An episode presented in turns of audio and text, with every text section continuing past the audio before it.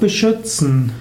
Beschützen heißt, sich um jemanden zu kümmern, dafür zu sorgen, dass eine Gefahr nicht schaden kann. Man kann zum Beispiel seinen jüngeren Bruder beschützen, man kann seine kleine Schwester beschützen und Eltern beschützen natürlich ihre Kinder.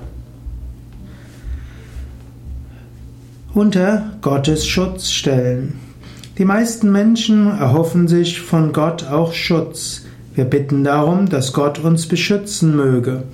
Und so findet man auch in Indien mehrere Namen Gottes, die auf diesen Schutz hindeuten. Zum Beispiel gibt es Gopala und Gopala heißt derjenige, der, der alle Wesen schützt.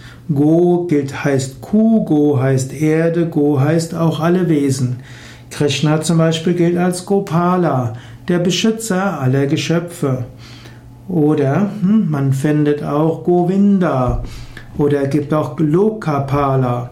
Und Pala heißt hier Beschützer, der Loka heißt die ganze Welt oder auch alle Wesen und Pala derjenige, der alle hütet, der alle beschützt. Oder auch viele Mantras enden mit Rakshamam oder viele Kirtans. Und Rakshamam heißt bitte beschütze mich. In dieser Welt gibt es so vieles, was einem geschehen kann. Und es gibt, das Leben auf der Erde ist sehr verletzlich. Man kann jederzeit erkranken, man kann jederzeit stolpern und Unfälle haben.